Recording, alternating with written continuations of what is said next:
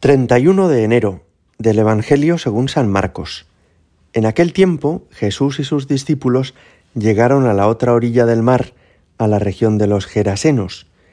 Apenas desembarcó, le salió al encuentro de entre los sepulcros un hombre poseído de espíritu inmundo. Y es que vivía entre los sepulcros. Ni con cadenas podía ya nadie sujetarlo. Muchas veces lo habían sujetado con cepos y cadenas, pero él rompía las cadenas y destrozaba los cepos, y nadie tenía fuerza para dominarlo. Se pasaba el día y la noche en los sepulcros y en los montes, gritando e hiriéndose con piedras. Viendo de lejos a Jesús, echó a correr, se postró ante él y gritó con voz potente, ¿Qué tienes que ver conmigo, Jesús, Hijo de Dios Altísimo? Por Dios te lo pido, no me atormentes porque Jesús le estaba diciendo, Espíritu inmundo, sal de este hombre. Y le preguntó, ¿cómo te llamas? Él respondió, me llamo Legión, porque somos muchos. Y le rogaba con insistencia que no los expulsara de aquella comarca. Había cerca una gran piara de cerdos paciendo en la falda del monte. Los espíritus le rogaron, envíanos a los cerdos para que entremos en ellos. Él se lo permitió. Los espíritus inmundos salieron del hombre y se metieron en los cerdos, y la piara, unos dos mil, se abalanzó acantilado abajo al mar y se ahogó en el mar. Los porquerizos huyeron y dieron la noticia en la ciudad y en los campos, y la gente fue a ver qué había pasado. Se acercaron a Jesús y vieron al endemoniado que había tenido la legión, sentado, vestido, y en su juicio, y se asustaron. Los que lo habían visto les contaron lo que había pasado al endemoniado y a los cerdos. Ellos le rogaban que se marchase de su comarca.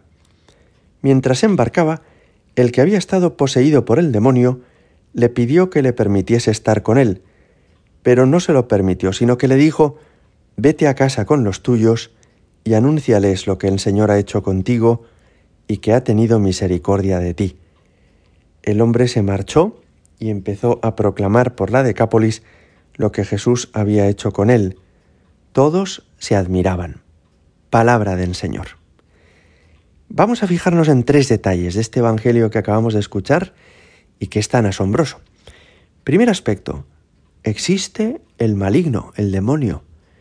Es verdad que en la época de Jesús no había evolucionado la psicología ni la psiquiatría, que es una ciencia bastante moderna, y que por eso probablemente algunos de los habitantes de Israel podían confundir lo que se trata, pues como hoy en día, como una enfermedad psiquiátrica, de lo que en realidad llamamos una posesión diabólica.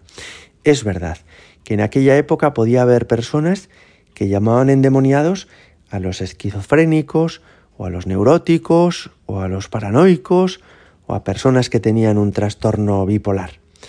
Pero también es verdad que el demonio existe y que por eso a veces entabla un diálogo con Jesús.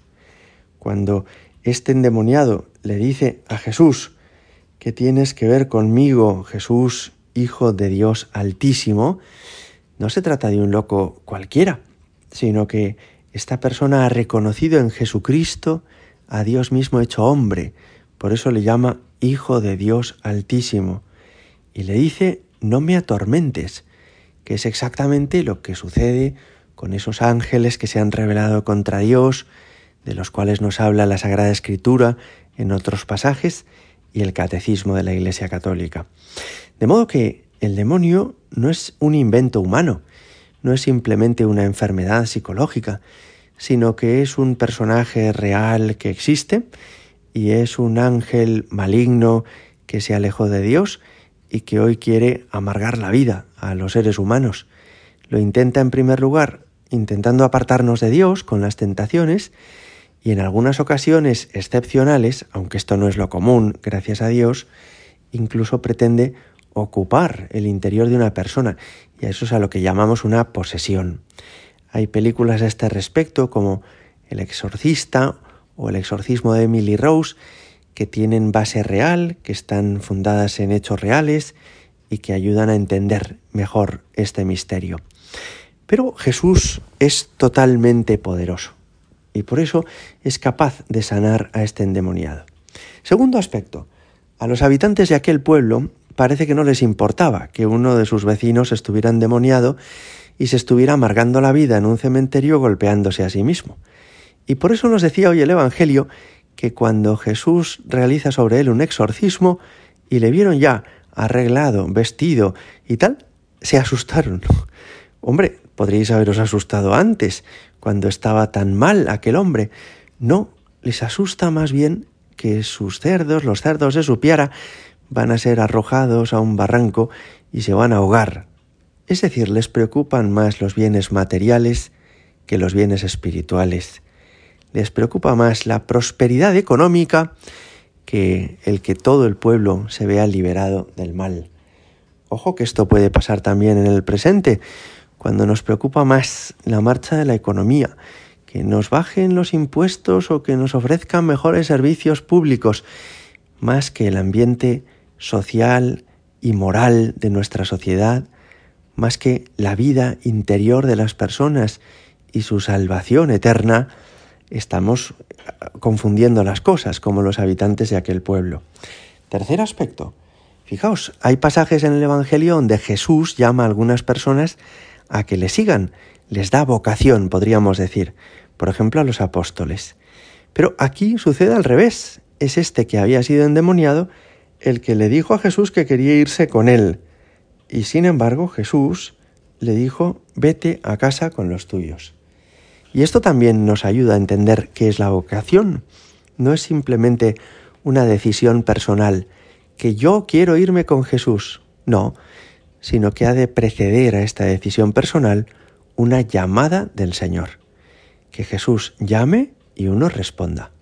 Por tanto, para que una persona tenga vocación consagrada, para que una chica pueda ser religiosa o un chico sacerdote, no basta con que uno diga, es que me gusta bastante lo que hacen los consagrados. No, sino que es preciso que Jesús te llame y tú respondas. Gloria al Padre y al Hijo y al Espíritu Santo, como era en el principio, ahora y siempre y por los siglos de los siglos. Amén.